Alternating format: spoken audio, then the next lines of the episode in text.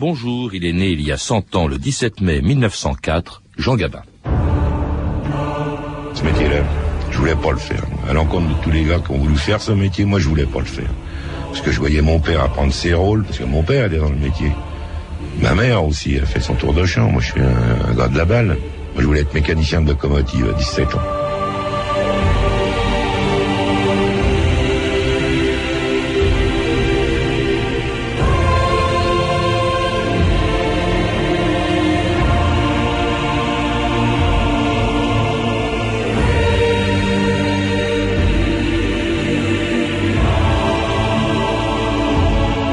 Ans d'histoire.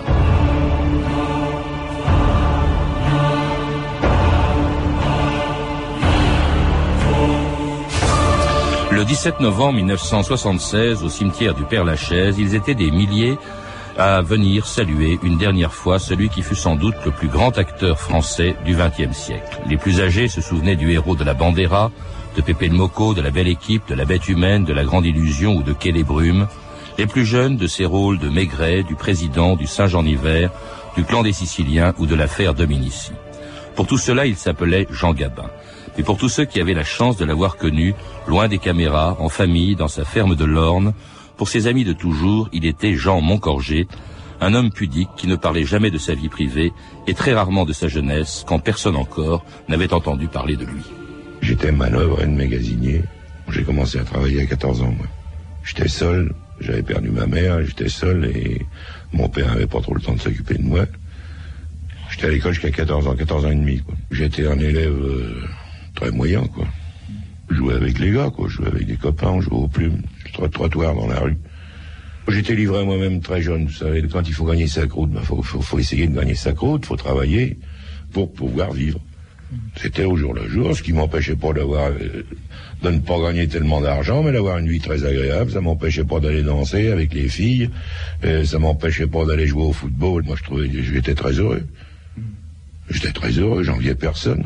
Mathias Moncorgé, bonjour. Bonjour. Alors comme on se connaît depuis 30 ans, que ton père Jean Gabin et le mien étaient des amis depuis la guerre, je crois que j'aurais du mal aujourd'hui à te vous voyez hein, et exceptionnellement je l'ai jamais fait encore dans cette émission. Je crois que le mieux c'est peut-être qu'on se tutoie. Oui puis moi hein aussi de toute façon. Alors pour parler de ton père euh, que, que l'on retrouve d'ailleurs dans un très beau livre que tu viens de publier avec ta sœur Florence non pas euh, l'acteur mais euh, Jean Gabin c'est le titre du livre Jean Gabin hors champ c'est-à-dire loin des caméras en famille dans sa propriété de l'Orne au milieu de ses amis mais aussi à des moments peu connu de sa vie, euh, euh, dans sa jeunesse par exemple, on vient de l'entendre, ou pendant la guerre. Il en parlait très peu, mais il attachait beaucoup d'importance à ces moments-là, hors champ, euh, Mathias. Ah oui, bah c'était pour lui c'était très important. donc ce qu'on a voulu faire en fait, c'était d'offrir à tout son public leur offrir un peu papa autrement quoi. Que les gens connaissent les photos, machin, les films et tout ça. Nous ce qu'on voulait, c'était euh, montrer comment ce qu'il aimait dans la vie, d'abord euh, sa vie de famille et puis ses passions en dehors du, du cinéma. Et plus que le cinéma, il, il, pensait plus, il était plus attaché qu'au cinéma? Le cinéma, il aimait. C'est bien sûr qu'il aimait ça, parce que de temps en temps, et, comme il était excessif, il disait euh, c'est pas un métier où je vais arrêter, enfin tout ça. Mais non, il aimait tellement ça, c'est sûr. Mais par contre, il voulait fonder une famille depuis longtemps, ça c'est sûr et euh, la terre et les chevaux. Et ça, il était passionné par ça, il aimait ça, mais depuis très longtemps, il avait ça en tête de faire sa propriété et de nous avoir dans sa, la propriété, d'être euh, voilà. Alors on l'a entendu tout à l'heure évoquer euh, sa jeunesse. Évidemment, tu ne l'as pas connu. Tu es né en 1955. Est-ce qu'il parlait justement de ces moments assez difficiles de sa vie quand il était, par exemple, à Mériel où il est né, il y, a, il, y a, en 1904, il y a 100 ans? je crois que est-ce qu'il est qu parlait de sa jeunesse? En fait, papa, il, était toujours, euh, enfin, il parlait plus en avant, toujours le futur, très peu du passé. De temps en temps, il en parlait, et, il avait des, certains moments qui étaient importants pour lui, et c'est vrai que Mériel, toute euh, sa jeunesse jusqu'à 18 ans, et, il y a eu des moments très importants. Par exemple, il y a quelqu'un qui a énormément compté pour lui dans sa jeunesse, c'est son, son beau-frère, le mari de, de Madeleine, de sa sœur, qui était Jean Poésie et qui lui a en fait appris euh, la vie parce qu'en en fait il était presque livré à lui-même. C'est comme j'entendais là, il, et donc il a perdu sa mère très assez, tôt. Son père n'était pas souvent là Et en fait, c'est Jean Poésie qui s'est occupé de lui et qui lui a appris euh, à, aimer euh, la campagne, à aimer la terre, à aimer euh, la chasse, à aimer braconner et aussi la vie.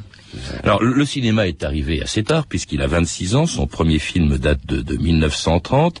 Euh, et puis il y en a eu quelques autres qu'on a oubliés. Puis alors en 1935 il y a La Bandera de Julien Duvivier qui est le premier euh, grand film de ton père, euh, suivi euh, un an plus tard de ce qui fut en 1936 le film emblématique du Fonds populaire La Belle Équipe avec cette chanson très connue de Jean Gabin. Du lundi jusqu'au samedi pour gagner des radis. Quand on a fait sans entrain son boulot quotidien, subit le propriétaire, percepteur la boulangère, et trimballer sa vie de chien. Le dimanche vivement, on file à nos gens, alors brusquement tout paraît charmant. Quand on se promène au bord de l'eau, comme tout est beau. Au loin nous semble une prison. On a le cœur plein de chansons. L'odeur des fleurs nous met tout à l'envers. Et le bonheur nous saoule pour pas cher. Chagrins et peines de la semaine. Tout est noyé dans le bleu, dans le vert. Un seul dimanche au bord de suffit pour que tous les jours semblent beaux. Quand on se promène au bord de l'eau, France Inter, 2000 ans d'histoire. Aujourd'hui, Jean Gabin avec son fils Mathias Gabin Moncorgé. C'était justement Jean Gabin dans la belle équipe. Et il chantait très bien. En fait, c'est peut-être ses origines musicales, non? Ah bah oui, tout à fait. Ouais, ouais. Oh, bah il chantait bien. Mais ça, c'est marrant d'entendre ça parce que en plus, comme euh, je fais l'émission avec toi, euh, ça me rappelle aussi des souvenirs quand il était euh, avec les amis ou avec nous, enfin en privé. De temps en temps, il en il, comme ça, il, il fredonnait comme ça. ça, ça, me rappelle mm. plein de choses. Alors ça, c'est la belle équipe, mais il y a eu beaucoup d'autres films dans les années 30. Hein, c'est de, très grands films. Il y a eu La Grande Illusion, Pépé le Moco, euh, Quai des Brumes, euh, La Bête humaine, Le Jour se lève. En cinq ans, il devient l'acteur le plus populaire euh, du cinéma français, hein, ce, celui de, de Carnet, de Duvivier, de, de Renoir. Et alors cette popularité, chose étrange, il y renonce quand la guerre se déclenche. Et contrairement à la plupart des grands acteurs de l'époque, eh ben Jean euh, quitte donc la France pour les États-Unis. Pourquoi? Parce qu'il voulait pas tourner à l'époque de Vichy pendant la France occupée? Ah non, bah ça il aurait, il aurait jamais accepté. Hein. Quand, euh, quand en 39, donc euh, la France a, a été envahie, ça il a refusé. Donc il est parti, il est parti en Espagne, et de l'Espagne il est parti aux États-Unis. Et ça, il, il, aurait, jamais accepté de même de tourner ou quoi. C'était impensable pour lui. Donc il est parti aux États-Unis. Et euh, il va tourner deux films. Il va tourner deux films, ouais. Mais en fait, je suis sûr que dans sa tête, il y avait qu'une chose qu'il voulait, c'était le moment où il pouvait s'engager et revenir et se battre pour son pays. Oui, parce que alors en, en 43, il s'engage. Comme il avait été fusillé marin pendant son service militaire, il s'engage dans la marine. Il va se retrouver dans la deuxième division blindée du, du général Leclerc. Euh, il y a dans ce livre d'ailleurs des photos que très peu de gens connaissent. C'est Gabin, non pas acteur, mais en tenue euh, de, second maître devant un char. Il était chef de char. C'est quand même assez extraordinaire. Il a 39 ans, il faut le rappeler. Il est extrêmement célèbre et il devient sous-officier dans la marine pour faire la guerre. Bah oui, oui, oui, non, mais ça. D'ailleurs, dans, dans, le, dans le bouquin, euh, je montre euh, la fameuse lettre qui est aux États-Unis où on lui dit mais vous pouvez avoir tel endroit en fait planqué, Pénard. Et le troisième, c'est aller au, feu, quoi. Et lui, il l'a pris tout de suite parce que mais bon, on en a parlé un petit peu, on en parlait comme ça de temps en temps à la maison, puis avec ton père mhm. quand même. Et euh, jamais, euh, jamais dans sa tête, il aurait pu dire euh, bon, je me suis planqué, puis je reviens après quand tout est fini. Mhm. Ce qu'il voulait, c'était se battre et se battre avec avec tous les gars, avec avec qui il a ses copains de char, comme il disait, mes quatre copains de char. Mais ils étaient deux comme ça, hein, parce qu'il faut pas oublier. Hein, Jean-Pierre Aumont. Voilà, il y en a deux qui sont engagés, c'est Jean-Pierre Aumont et papa. La plupart des comédiens de l'époque étaient restés hein, dans, dans, dans, la France euh, occupée. Alors lui, euh, il, est, il se bat, est, il, est, il est plus comédien là, il se bat vraiment. Il va jusqu'au nid d'aigle de Berchtesgaden, au nid d'aigle de Hitler. Et puis alors, il est dans les fusiliers marins. Et c'est une expérience qui l'a marqué d'ailleurs, et dont il se rappellera 30 ans plus tard sur le croiseur école Jeanne d'Arc, euh, où il faisait, où tu faisais ton service militaire. Il était venu assister à ton départ pour un tour du monde. C'était en 1975. Parmi les élèves de la Jeanne cette année, le matelot Montcorget. Montcorget, c'est le nom officiel de Jean Gabin. L'acteur n'est pas un novice lui-même dans l'art maritime. Il a été matelot lui-même il y a quelques années. Ce matin, il avait un esprit de 20 ans pour répondre à Gilbert Picard. Et alors là, je, je viens, c'est pas compliqué, pour dire au revoir à mon gosse, qui est sur la Jeanne, qui, qui part aujourd'hui. Moi, personnellement, je suis plus que ravi, je pourrais dire même que je suis fier qu'il soit dans la marine. Et lui n'a qu'une hâte, c'est foutre le camp. La marine est une arme formidable, c'est une arme magnifique de laquelle je garde un, magnifique souvenir, aussi bien de mon actif que pendant la guerre. Il y a une très grande camaraderie, les gars sont très bien. Vous avez l'impression aujourd'hui de revivre un peu une page de votre jeunesse? Ah, mais ça me rajeunit d'être là. Ça me rajeunit, moi je me sens 20 ans aujourd'hui.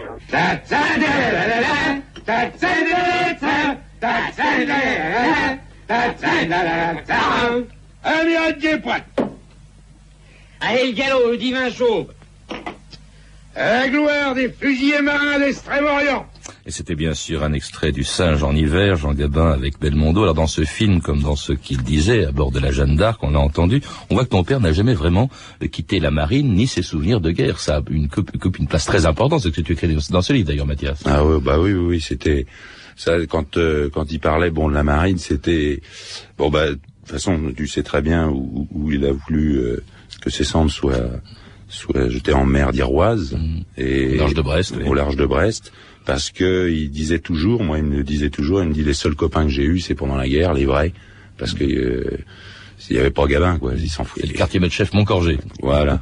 Alors cet Mais... engagement pendant la guerre, Mathias, ça lui coûtait cher hein, de s'engager en, en 43, puisque quand il revient en 1945, ben on l'a un peu oublié, puis surtout il a les cheveux blancs. Et bah ça, oui. ça va être une période pour mmh. le cinéma, il trouve plus beaucoup de rôles en fait. Non, bah non, il a eu la, la période, la période noire là où il disait toujours le, le drapeau noir flotte sur la marmite. Mmh.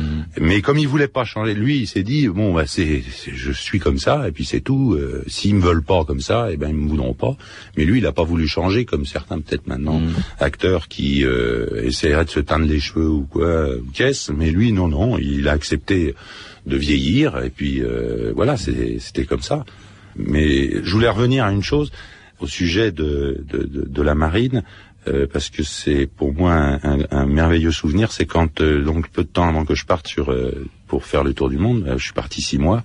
Et un jour, donc j'étais en perme, la dernière perme que j'ai eue, il m'a demandé une faveur et il m'a dit voilà gros père, je voudrais, je voudrais te demander quelque chose, ouais, une, une, faveur, que tu me fasses plaisir. Alors j'ai dit bah oui, qu'est-ce que tu veux? Bah je voudrais t'emmener avec ta mère dîner tous les trois mais la seule chose que je te demande, c'est que tu t'habilles en marin. et je dis, bah oui, pourquoi? Bah, Évidemment, il n'y a pas de problème. Et on est allé manger tous les trois au Fouquet's. Et il était heureux. Alors justement, tu, tu viens d'évoquer ta mère. Il n'y a pas que la couleur hein, des cheveux euh, de ton père qui a changé au, au, lendemain de la guerre. Il y a aussi sa vie, puisqu'en 1949, Jean Gabin se marie. Pépé le Mocon se marie. Et oubliant pour une fois de jouer les durs, Jean Gabin a prononcé le oui fatidique et traditionnel en faveur de mademoiselle Dominique Fournier, ex-mannequin. Un épilogue que les scénaristes avaient toujours refusé à Jean Gabin.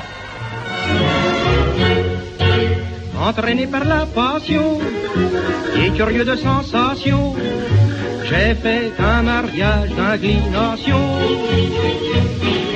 avec une femme ultra chic. Et quand nous sommes en public, sans me vanter, sa beauté flatte ma vanité de l'étoile à l'opéra. Fièrement Et c'était Moi le mari, une chanson chantée par Jean Gabin en 1930, 19 ans avec son mariage, mais très bien avec les sentiments qu'il éprouvait pour ta mère. En fait, c'était un coup de foudre en 1949, Mathias. Bah oui, bah, tu sais, quand euh, je parle toujours de maman, euh, pour moi, et de, de papa, j'ai j'ai toujours, euh, toujours un peu le... Voilà, je suis ému toujours. La rencontre, euh, il y a eu le coup de foudre entre papa et maman. Et en fait, c'est maman qui a fait les premiers pas, puisque papa n'osait pas. Et puis, euh, ils se sont rencontrés le 28 janvier 49. Ils se sont mariés le 28 avril, je crois. Le ça 28 mars. Le 28 mars. Le 28 mars. Et Florence est née le 28 novembre. Florence, la fille aînée. Alors, alors là, vraiment, c'est un homme rangé, hein, lui qui a connu quand même les, les, les plus belles femmes du, du cinéma, euh, Marlène Dietrich. euh, euh, brusquement, il se range. Je crois que c'est l'habilleuse euh, de ton père qui disait de ce jour, il n'a plus jamais euh, rencontré, regardé une autre femme. Ah ouais, non, mais ça, papa voulait des enfants depuis très longtemps. Et toutes les femmes qu'il a rencontrées, elles ont jamais voulu avoir d'enfants avec lui. Et là, il rencontre maman. Non seulement il y a le coup de foudre, mais en plus, la cerise sur le gâteau, c'est qu'elle voulait avoir des enfants, fonder une famille, comme tout le monde. Et ça a été maman. Et puis, euh, il nous a eu tous les trois. Il y a eu quand même, ouais. il y a eu quand même, euh, parce que maman avait un fils, et il s'appelle Jackie, qui est mon frère. Moi, je dis toujours mon frère, mais il a élevé Jackie, comme nous. Et il adorait Jackie, il l'appelait le frelon, parce que papa donnait toujours des surnoms. Mais euh, donc, on était quatre, quoi, à la maison. hein. Alors donc il y a eu Florence en 1949, Mmh. puis sa deuxième fille Valérie, puis toi en 1955. Et puis alors il y a eu aussi euh, dans les années 50 l'achat d'une ferme dans l'Orne, une passion euh, pour la terre et pour l'élevage que Jean Gabin éprouvait depuis longtemps, si on en croit quelques articles de journaux sélectionnés par Stéphanie Duncan. Oui, Jean Gabin n'a jamais fait mystère que le cinéma n'était qu'une partie de sa vie. En 1930 déjà, voilà ce qu'écrit de lui un journaliste de la revue Gringoire. Je sais qu'il aime les animaux, qu'une de ses joies est de pouvoir les regarder vivre. Dès qu'il a pu réaliser son premier rêve, il fait l'acquisition d'une ferme. Et là, loin des studios, il vient se retremper dans la nature. La célébrité ne l'a pas entamé. Né terrien, il le reste de la tête aux pieds. Terrien, c'est aussi comme ça que le voit un magazine de cinéma en 1946. Au fond de son cœur, Gabin est un terrien. Il aime à s'imaginer retiré dans une ferme, au milieu de ses vaches et de ses volailles, en battant la plaine, un fusil sous le bras. Une image que Gabin ne dément pas. hein. En 74, par exemple, il déclare à la revue, lui, Paysan, c'est un métier beaucoup plus sérieux que le cinéma. Moi, je ne travaille pas pour la gloire, mais pour l'argent. L'argent que je ne calcule pas en francs, mais en vaches. Maigret, c'est tant de vaches. Le président, un champ de fourrage. Le CAF se rebiffe, un autre film, une treilleuse électrique. Et le baron de l'écluse, une nouvelle fosse à Purin. Simone Signoret euh, reconnaît que les préoccupations de Gabin étaient très différentes des siennes. Je ne fais pas courir de chevaux à Vincennes, disait-elle, je n'élève pas de vaches, et on n'a pas les mêmes idées sur bien des choses. Mais Simone Signoret dit aussi l'avoir tendrement aimé sur le tournage du chat. Jean Renoir disait aussi de Gabin, c'est certainement l'homme le plus honnête que j'ai rencontré dans ma vie. Il n'y a aucune ruse. Et Jean Delannoy parle de sa bonté, qui est peut-être, dit-il, le seul sentiment qu'un acteur ne puisse exprimer sans l'éprouver. Alors Simone Signoret disait tout à l'heure qu'il n'avait pas les mêmes idées sur bien des choses. Alors sur la politique, probablement, depuis toujours là-dessus comme sur le reste, Gabin dit ce qu'il pense. En 1939, hein, la revue Ciné-Monde écrivait déjà « L'autre violon d'ingre de Gabin est la politique. Il a ses opinions, ses théories, ses espoirs. Voudra-t-il un jour interpréter sa grande scène? Qui sait ?» En des idées politiques pas franchement à gauche, la peine de mort Catégoriquement pour, répond Gabin. Les intellectuels, les soi-disant élites ont fichu la pagaille en France, écrit-il en 68, après 68.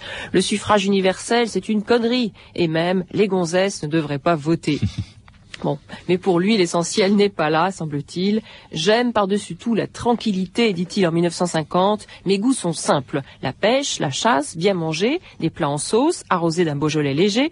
Et Gabin ajoute, je suis aussi têtu qu'une mule, cela tient de famille, nous avons tout ça dans le sang, de père en fils. Ah bon, tu es aussi têtu que, que ton père? Ah bon, je savais pas ça. Je n'avais pas entendu, mais bon, oui, c'est, on a un peu de ça. Hein. En tout cas, la passion aussi pour la terre, hein, puisque c'est ton, ton métier essentiellement pour l'élevage, en tout cas.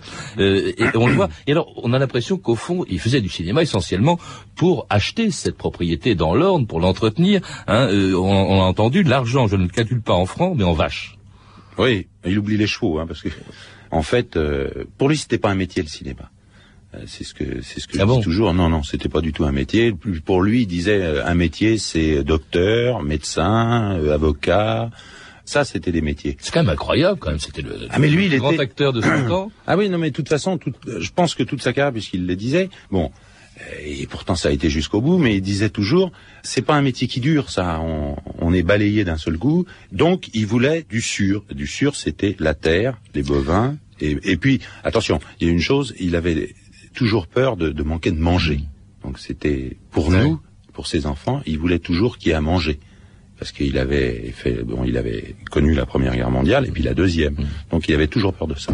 Alors, c'est- cette passion pour la Terre, quand même, elle a été sacrément contrariée par un événement dont tu dis que ça a été un des plus importants de sa vie, une de ses plus grandes douleurs aussi, c'était euh, l'arrivée, l'invasion de, de sa propriété par des paysans en colère. Ça, ça l'a profondément marqué, c'était en 62. 62, ouais.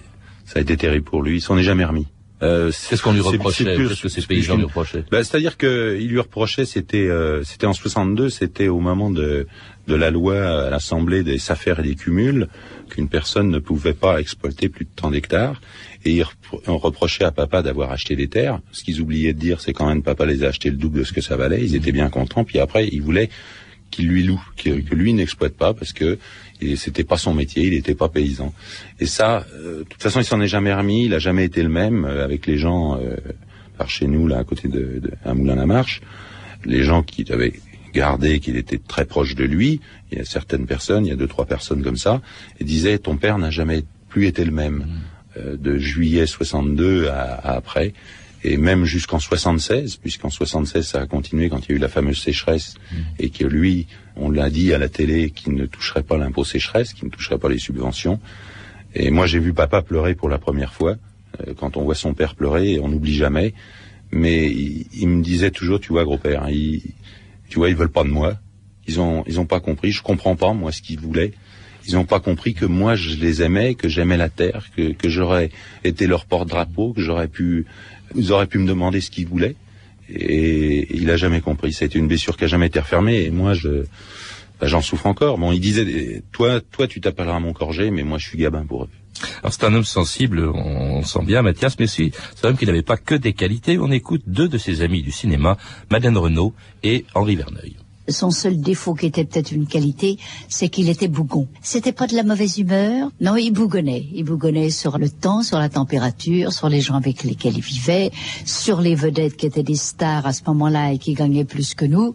Il bougonnait. Mais tout ça avec euh, son œil bleu magique et sa bonhomie charmante. Il, avait beaucoup de cœur. Qu'est-ce qui le faisait euh, devenir comme ça euh, bourru? Eh bien, c'est tout simplement parce qu'il avait refusé notre code de- de- de- des gens aimables. Par exemple, quand nous allons déjeuner chez quelqu'un et que le gigot est très mauvais, on dit merci encore madame, nous avons fait un excellent déjeuner. Eh bien, Jean Gabin avait une fois pour toutes supprimé ce côté aimable. Il disait j'ai fait un très mauvais déjeuner, c'était dégueulasse. Est-ce qu'il était comme ça, euh, Mathias? Ouais, ce que dit euh, Madeleine Renaud, euh, je trouve que c'est très beau ce qu'elle dit parce que c'est bon, c'est ça, c'est vrai. mais Il bougonnait surtout sur le temps, euh, sur les impôts, euh, sur euh, les gens. Ce qu'il voulait, c'est de pas être emmerdé. Mais c'est vrai qu'il bougonnait comme ça et il y avait toujours euh, l'esprit de contradiction. Moi, je peux pas dire que euh, qu'on dit bourru, machin, c'est pas vrai. Bougonner, voilà, c'est ça, c'est exactement. Il était comme ça euh, euh, le matin quand, quand il se levait ou tout. Ah, j'ai mal de ceci. hum, hum. Puis petit à petit, la journée faisant, et puis quand il avait, quand il était avec quelqu'un qu'il aimait bien, eh ben après c'était parti. C'est et puis même euh, moi, moi j'ai des souvenirs merveilleux avec lui. Et puis il était gay, il était. Mais il savait rire à table aussi. Hein. Et puis alors, il aimait bien le vin. Hein. Bah, il aimait bien la bouffe. Hein, Hein, mais- je, je boirai du lait quand les vaches mangeront du raisin, disait-il. Voilà, exact. il est mort en 1976, il y a 28 ans, mais à t'entendre, on a l'impression qu'il est toujours là. Qu'est-ce que tu veux que je dise Euh, Moi, je dis toujours la même chose. De toute façon, que ça soit papa et maman, euh, pour moi, ils sont toujours là.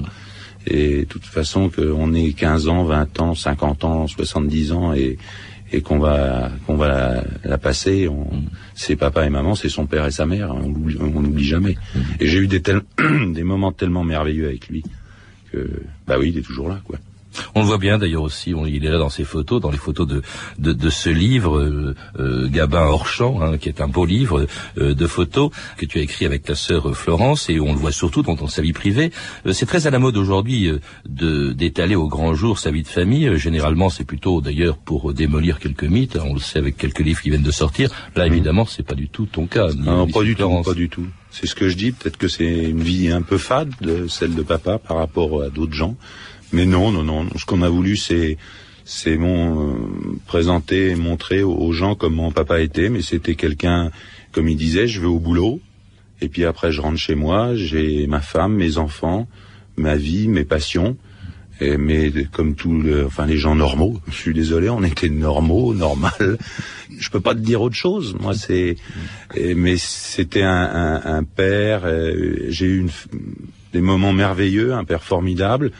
Et c'est ce que je dis toujours. Il, il m'a toujours appris une chose dans la vie. Il m'a dit gros père, la droiture. C'était toujours sa ligne de conduite. Je pense pas qu'il y ait. C'est ce que je dis souvent où les gens m'en parlent. Ils disent il n'y a pas de casserole chez Gabin. Ben non, il n'y a pas de casserole. C'est un... Il a voulu toujours ça dans sa vie. Voilà. Merci Mathias. Ben justement, on se quitte avec sa voix, avec cette très belle chanson euh, chantée deux ans avant la mort de Jean Gabin. Ce que j'ai appris, ça tient en trois, quatre mots.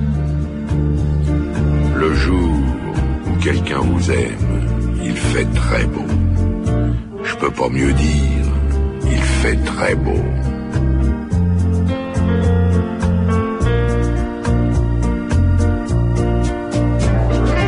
C'est encore ce qui m'étonne dans la vie. Moi qui suis à l'automne de ma vie. On oublie tant de soirs de tristesse, mais jamais un matin de tendresse. Je rappelle le titre du beau livre publié chez Michel Lafon, Gabin hors champ, un livre écrit par ses enfants, Florence et Mathias Moncorgé, qui était mon invité aujourd'hui, et un livre qui sera donc en librairie mercredi prochain. Et puis à l'occasion du centenaire de Jean Gabin, allez visiter le musée Jean Gabin à Mériel, dans le Val d'Oise, la commune où il est né où il a passé son enfance et qui organise ces jours-ci plusieurs manifestations en son honneur. Vous pouvez retrouver plus de renseignements en contactant le service des relations avec les auditeurs au 0892 68 10 33, 34 centimes la minute ou en consultant le site de notre émission sur franceinter.com. C'était 2000 ans d'histoire à la technique Éric Gérard, documentation et archivina Virginie Bloch-Léné et Claire Tesser, revue de texte Stéphanie Duncan, une réalisation de Anne Kobilac. Une émission de Patrice Gélinet.